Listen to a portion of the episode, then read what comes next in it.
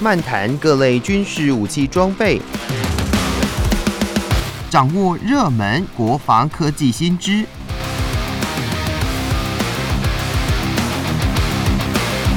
军武说早安，陪您一起领略国防知识力量。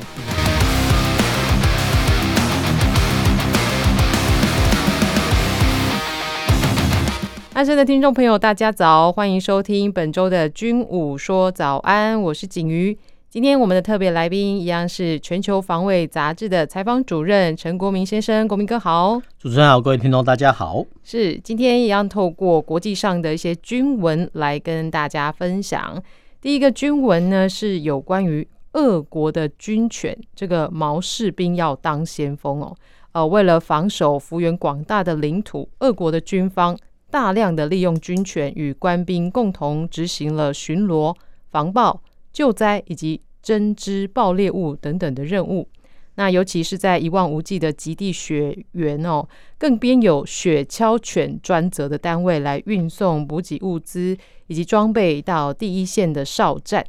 那为了彰显军犬在战场上的功用哦。俄军更研发了许多种的装具，让毛士兵跟官兵一起投入前线，同时也以军犬排雷大赛等竞赛活动来展现俄军毛士兵与官兵之间的默契、专业还有协调的能力。那对于这个军犬呢，我们呃，我们国家也有。那像俄国的话，他们会用什么样的呃品种的这个军犬来当他们国家的这个军犬呢？先这样子来看哦，其实人类真的是万物之灵哈。那呃，人类呃双手万能，然后加上头脑，于是呢，嗯、呃，在人类开始定居之后呢，哎、欸，其实他开始发现，哎、欸，周边的一些呃动物呢，好像可以拿来运用哦。所以拿来运用，就是说把它奴役化哈。比如说，呃，人类在漫长的定居的历史中哈，使用过哈很多的一些动物啊，譬如说马匹、犬只、牛只、骆驼、大象、驴。哦，还有信鸽，哦，这些呢，我们刚刚讲过的哈，就是犬、马、牛、骆驼、大象、驴子等等等，还有鸽子，这些呢，通常呃，除了农用之外呢，其实大部分呢是用在所谓军事用途上。好，那军事用途啊当然是牵涉到比如说的运输的用途。好，那信鸽的话比较特别，传递虽然是传递讯息哦，那这种信鸽其实在一次大战甚至二次大战都已经呃。在一些照片中，哎、欸，真的有看到哦，就是说专门的哦，除了我们刚刚提到说，哎，专门的现在俄罗斯士兵哦，哎，养犬只之外，哎，以前一次大战的士兵，哎，居然还有养鸽的专门的一些呃士兵哦，所以这个是很奇特哈。那人类呢，虽然说哦可以使用或者说奴役哈这么多的动物，但是有一些动物呢，显然是不行哦，也不能当做军用，比如说。一些宠物的用途就不能当做军事用途，比如说乌龟哦，很好很好看啊，鱼虾贝类哦，真的很好看哦，甚至孔雀啊。但是你在战场上呢，呃，驯养或是奴役这些动物，基本上来讲是没有什么效用的。所以其实人类说的真的蛮奇特哦，就说哎，发现到哎，上述的一些动物，比如说我们再重新讲一次哦，就马匹、驴子哈、呃，骆驼、哦、牛只跟大象哦，大部分呢是人类哈可以拿来当做运输的一些用途啊，比如说。大象的用途其实大家比较少见到，但是在东南亚啊，比如说东南亚有一些呃砍柴的国家，哎，它伐木之后呢，哎，这个林木的拖曳哦，居然是用到大象哦，所以其实，在过往啊，也有所谓的象兵哦，就是呃人类骑上大象哦，然后去征战哦，也有这种历史哦。所以其实大部分的来讲哦，我们人类哈在奴役或是驯养哈这些动物当中，大部分是用来当做驼兽哦，用它的大部分的力量哈来从事搬运。那少部分的呢，哦，来当做作战，好，比如说马匹哦，当做骑兵哦，大象也有大象兵哦。那至于哦犬只啊，基本上警戒的用途，就放在云云区的外面呢，而碰到陌生的人来说，哎，会狂叫哦。这个犬只的警戒的功用，哎，其实到现在也是一样哦。所以这个说真的蛮奇特的。那呃，所谓的狗或者是犬只哈，他们除了用呃，当做警戒犬之外呢，哎、偶尔我们在看到哈，美国的阿拉斯加那种大平原，哎、好像每每一年哈有几天，哎、欸，专门在举办哈这个所谓阿拉斯加那个雪橇哈穿越大冰原的一些比赛哈，说的其实蛮奇特，就是说，呃，这些所谓拉布拉多犬哦，用这么大的犬只哦，哎，好几匹哈，好几只的狗哈，然后呢，呃来当做横越阿拉斯加拖着哈人的雪橇来当做竞赛哈。这个竞赛说真的蛮有趣的。那拉布拉多犬其实蛮大型的，那基本上来讲，呃，我们看到说，哎，好像有一些健忘犬。那现在哈，所谓阿拉斯加越野赛哈，基本上来讲，这种比较瘦小的犬只哈。那呃，除了警戒跟运输用途之外的，哎，听众可能很难想象到，哎，其实犬只呢，居然还可以被训练来攻击敌人用。哦，那这个攻击敌人用呢，不是用犬只的尖牙利嘴哈去咬伤敌军的士兵，不是。哦，它的运用方式是说，哎。呃，让哈这些己方的犬只哈背负炸药包哦，然后呢，呃，透过饥饿训练，哎，一旦呢，呃，把我们的犬只哦，哎，放到战场上呢，哎，它会自动呢钻到呃敌方的战车底下哦，就是说，呃，在训练的过程中，哎，我们哦在战车的底下呢安排一些肉块哦，然后我们把犬只释放之后呢，哎，这个犬只哦很固定的哦会去那边找食物哦，那。没想到呢，哦，在二次大战的时候呢，哦，居然是俄罗斯哦跟德国，他们哦都有呃利用犬只来背负炸药包来做什么呢？哦，居然是呃用哈这种背负炸药包的犬只钻到哈敌方的战甲车底下哈去引爆哦，所以当然了，这个是很残忍的。那其实真实的战史呢有发生过这样的案例哦，但是呃这种战术战法呢只能运用一次哈，因为。当哦一旦呃，比如说第一次哦出现，哎，看到哦呃战场上出现陌生的犬只哦，就己方或是对方都会警觉说哦，这有可能是背负炸药包的犬只，所以其实通常哈通常呃这个利用犬只来背负炸药包的作战只能哦只能用在局部性的战场上哦，这个是特性。那为什么狗这么厉害呢？因为 狗的一些呃灵敏度哈，尤其是嗅觉哈，居然是人类的好几倍哈。那它对哈什么样的？东西都很敏感哦，那尤其哈加以训练之后呢，哎，这些犬只呢哦，对哦火药的反应，或是说哦机械上的气味，哎，它可以分辨出来哦，于是就可以被人类拿来利用。那战场上呢，呃，其实有很多种哈一些火药的东西，譬如说哦敌方布下的地雷，哦，或是说啊敌方哦可能在某地方呃布置一个炮阵地。那当然了，犬只并没有那么厉害啊，比如它可以哈闻得到地的味道哈，没有办法说在远距离哈闻到哈，比如说敌人炮阵地啊，那个是言过其实。但是啊，但是呃，如果说在特定的区域哈，当然这块是安全的，安全区域的，就是说呃没有敌火的威胁下呢，哎，其实呃放出犬只哦去寻找地雷，哎，这个方法呢，其实从呃二次大战呢就运用到现在，到现在也是哦哦，那不管是军队的一些。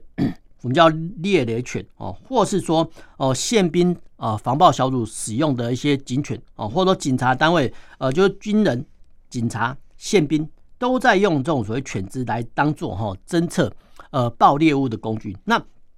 爆猎物有很多种，不只是地雷哦，比如说土制炸弹哦，或者说呃暗杀小组，甚至有毒气体等等等哈，这些呢呃都可以经过哈。特殊的犬只哈来加以训练，然后帮哦人类呢先行一步哦去侦测哦有没有呃敌方哦可能安放的地雷哦或者是恐怖小组安放的啊爆裂物等等的哦那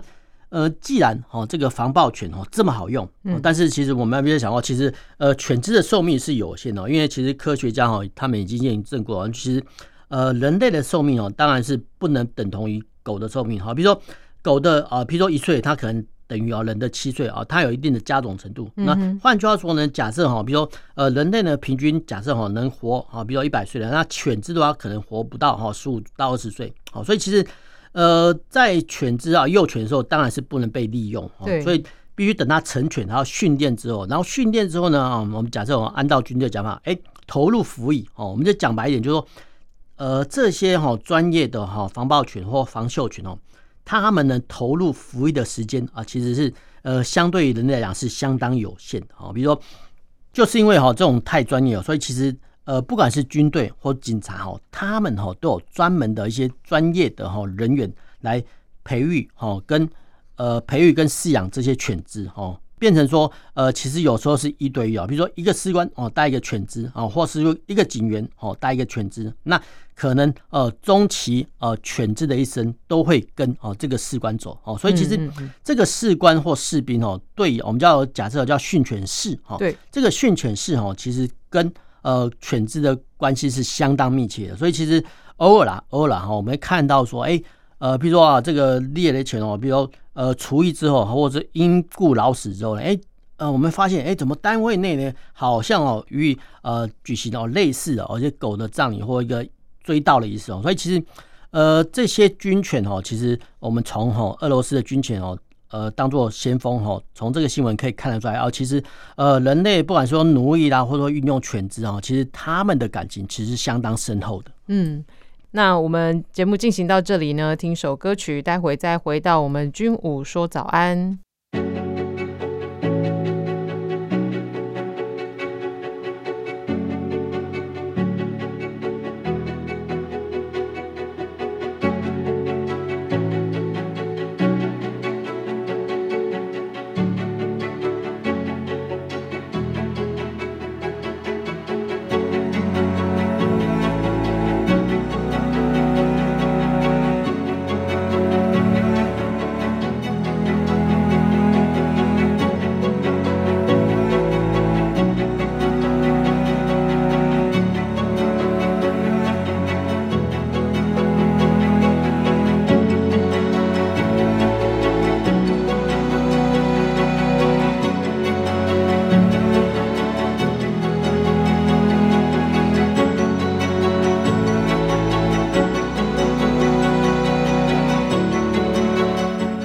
欢迎回来，军武说早安。我们节目继续要透过国民哥来跟大家分享另一则的军事新闻。那这个军事新闻接下来要跟大家分享的是，在军事新闻网站哦有报道，爱沙尼亚向瑞典采购了经典反战车武器，叫做卡尔古斯塔夫无后坐力炮最新 M 四版本。那首批三百套呢，已经在去年十二月到货了。这个全案总值是达到了一亿瑞典克朗哦，折合台币大约是三点零六亿元。那这个也渴望提升爱沙尼亚他们第一线的反战车能量。看到了这个无后坐力炮，呃，仅有在想哦，怎么有办法就是做到无后坐力啊？那枪炮一般来讲不是都有这个作用力跟反作用力吗？对啊，那国民哥这是为什么呢？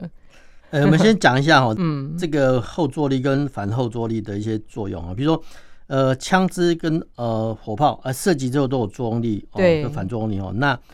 呃火炮呢是透过哈附近的呃附近黄，然后回复它的后坐力。那无后坐力炮哈，简单来讲哈，就是说，哎，它有一个尾流哈，就是说，呃，这些呢无后坐力炮喷出去之后呢，哎，其实呃喷出的力量呢可以抵消它的后坐力哈。那基本上来讲，它也不是无后坐力，只能说它的后坐力比较小。哦，那呃火力的轰击力量呢，啊，基本上来讲哈是呃比较大过于一般的枪支。哦，那无后坐力炮哈，因为哈它必须哦透过哈尾流来喷出，抵消它的后坐力。哈，所以其实呃它的炸药量来讲，基本上来讲不会是很大。是。那我们从头讲一下哈，为什么会这种这种东西的出现？对。那这个说真的蛮奇特的哦，就无后坐力炮其实是呃为了哈满足哈呃步兵班的需求。那我们简单的想一下哦，哎，步兵呢它配备什么武器哦？步枪、机枪、冲锋枪哦，大概就是这几种枪支。那它这个是士兵扛在身上吗？对呀，扛在身上啊。那我们还会讲说啊，其实我们这个叫直射武器哈。那步枪、机枪哦。轻重机枪这个叫直射武器哦，那无后坐力炮呢也是一种直射武器哦。那其实呢，呃，单兵配备的还有用手枪哦，但是其实我们都觉得说配备手枪很酷哦，但是其实手枪其实不好用啊。第一个，它其实射程很短哈，比如它在二十五公尺之内也有效哈，但是。人类的很奇怪哦，就是在这么近的距离，哎，你可能还打不准。好，那打打准了之后，哎，其实呃手枪的穿透力，哎，其实不比哈步枪。所以其实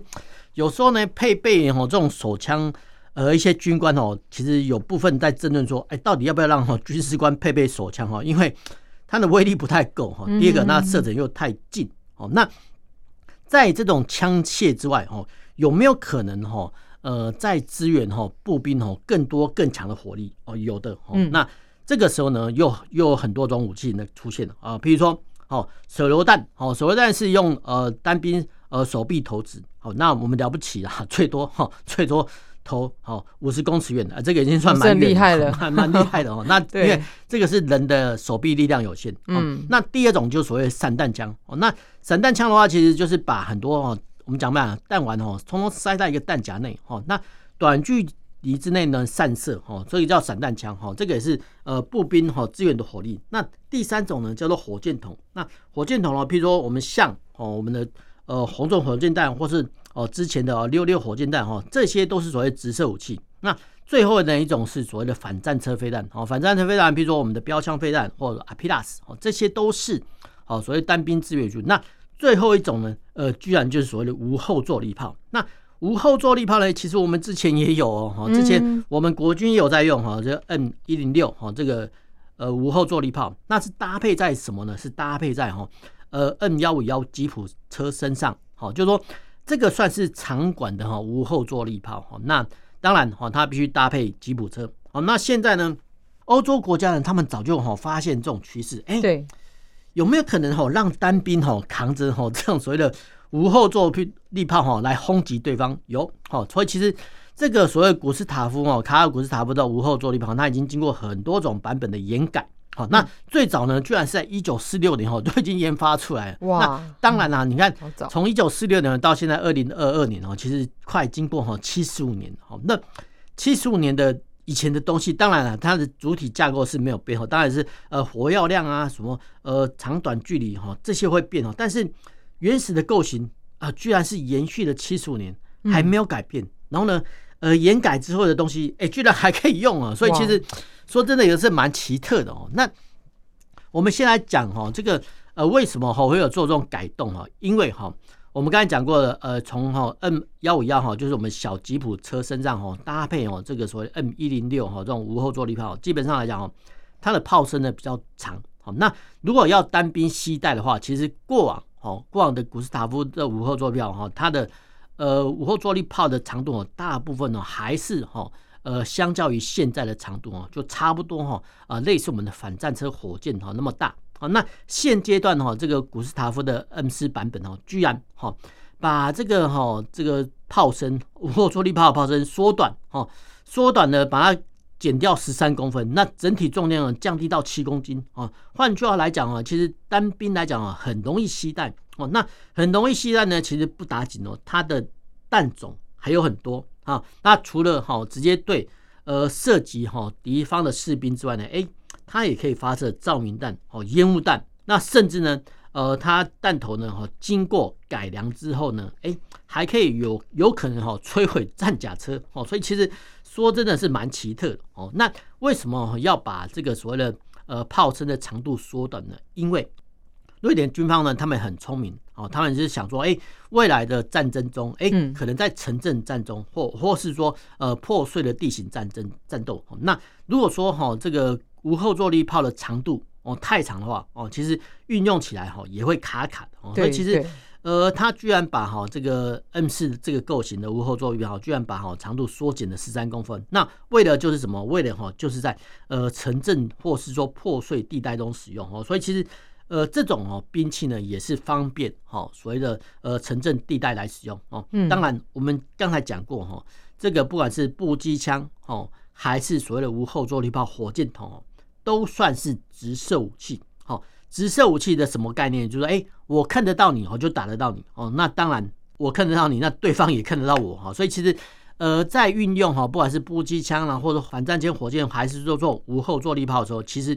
都必须哈面对哈敌军可能反击的可能哦，那当然了，不能呃士兵不能说啊，因为敌军反击，所以我们不使用，不是哦，就是说呃这个要经过训练之后才有相关的勇气来使用哦，因为呃你看到哈，我们假设哈，你看到一辆战车冲过来，你有那个勇气胆量 扛起呃无后坐力炮呢，还是说哈反正那火箭哈去对它发射，这个就要训经过训练跟勇气哦，这个是要慢慢培养哦，这个是呃单兵哈。必须培养的基础。那我们回过头来哈，居然说，呃，瑞典哈为什么要销售哈这种所谓古斯塔夫哈无后坐力炮给所谓的爱沙尼亚？那我们来讲一下哈，爱沙尼亚跟拉脱维亚、立陶宛这个是波罗的海的三个小国哦。那三个小国来讲哈，相对于来讲，相对于苏联来讲哈，确实是小国。那不管是战车的数量还是武装人员数量哈，都不会比哈呃俄军来的多哦。那在这种状况下呢，哎，你有机枪，我有机枪哦，你有步枪，我有步枪，你有战车，我有战车，那有没有可能哦让哦单兵配备哈更大的火力哦？有哦，所以其实爱沙尼亚哦，他们国防部也很聪明，说啊，我需要哦，就应该说他们的陆军需要说，哎，单兵呢更强大的火力哈，除了哦。支援哦，步兵般的战斗之外，哎，有可能的话哦，也可以哈担任哦猎杀哈部分的呃战甲车的任务哦。所以其实再加上哈，因为地理上的临近哈，因为哈呃这个波罗的海三小国哦，地图摊开往西哈，应该往西北哈，就是说芬兰。那芬兰呢，在过去啊就是瑞典哈，所以其实呃透过地利的方便哈，所以其实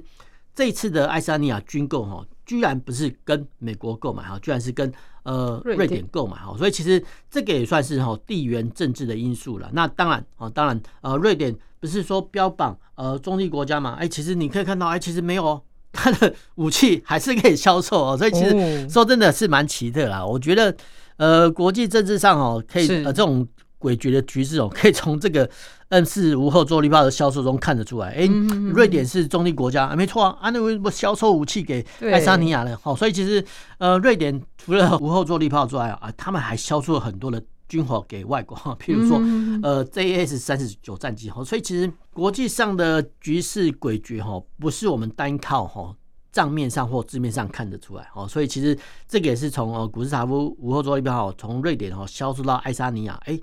突然哦，带给我们一些联想，说哦，原来国际政治哎、嗯欸，其实蛮复杂的。的确是哦。那其实想到这个哎、欸，古斯塔夫 M 四五后坐力炮，这个哎，七十五年前研发到现在，这整个进程，我觉得这研发人员、技术人员真的是很厉害，一直一直不断的精进，而且蛮智慧化的，而且还可以发射多元的这种弹药。对啊，就是、嗯、武器呢要更新的话，其实它有两种方式。嗯、第一个哈，让它多元化，譬如说哈，像。M 四的古斯塔夫无后坐力炮，它除了哈高爆弹之外，哎，它还有反战车弹，还有区域防空弹药。那另外一种呢，就是结构简单，好，譬如说我们的五零机枪 M two，那也是从以前用到现在都还在好用哈，因为性能可靠耐用，然后杀伤力也够哈。所以其实呃五零机枪啊，或是说这种古斯塔夫的无后坐力炮，基本上来都算是超过呃快已经超过一家子的武器还能用。我说这个是呃人类哈。制兵单位的不简单的地方也在这里。那个像电影上看到的 RPG 啊，RPG 啊，这也是那叫火箭推进榴弹。火箭推进榴弹是推进榴弹，RPG 它是苏联常用的制品。那以前呃叫 RPG 七哦，那现在 RPG 到十六都有。那衍生的构型也是一样哦，呃，一样是单兵使用。那嗯嗯嗯，一样是强调哈所谓的穿甲能力。那当然对付人员也很好用。那 RPG 的话，其实。我们可以在很多越战啊，甚至兰坡电影中都看得到。它的杀伤力跟这个 M 四是不是也是就是可以差不多，差不多？但是就是发射的方式不一样。无后坐力炮它是没有后坐力，但是你看那个 RPG 的话，其实哦。前面哦，你要扛一个发射器，对，前面要装一个弹头，那一样，哦、呃，他们都是直射式武器，你必须要胆量去面对呃战车哦，跟甚至飞机。哎、欸，那像这种武器，它发射的时候，它的声响会不会也很大？声响是还好，但是后面的话其实要很注意啊。比如说 RPG 的话还好，哦、但是像无后坐力炮啊，其实你要呃注意后面的，我们叫喷焰，应该是三十三十度的角度，后面都不要站人，不然会被尾焰所喷伤。哦，了解。好，那今天我们军武说早安，跟大家分享到这里，谢谢国民哥，谢谢大家收听，拜拜。拜拜。